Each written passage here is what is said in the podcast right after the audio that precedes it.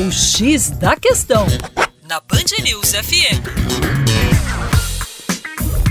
Olá, meu caro ouvinte Band News, com vocês, João Marcelo, Geografia, Terra Negra. Pois é, no comércio exterior, o Brasil apresenta números interessantes. O maior saldo em quase 30 anos.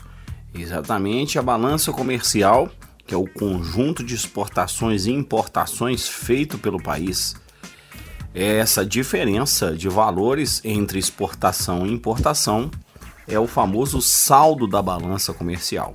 E quando o país exporta mais do que importa, tem-se aí um superávit comercial. Quando, ao contrário, as importações superam as exportações, ocorre aí um déficit comercial. Então estamos num período de superávit comercial no Brasil. O Brasil registrou um recorde em 2017 com um saldo positivo de 67 bilhões de dólares. Tanto as exportações como as importações tiveram crescimento, ao contrário que vinha ocorrendo nos últimos anos.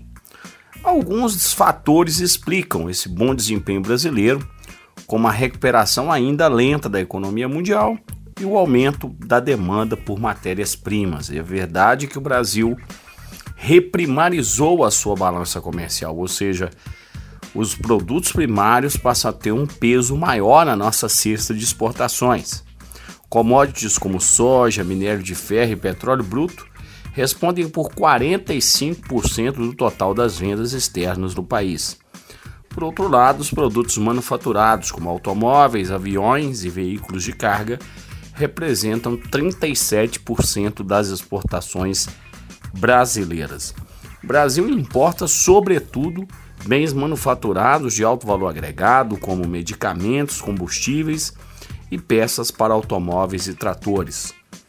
China, Estados Unidos e Argentina são os principais parceiros comerciais do Brasil. É isso aí. Até que enfim, uma notícia boa na parte econômica. Para mais, acesse aí o nosso canal youtube.com/terra negra. Grande abraço.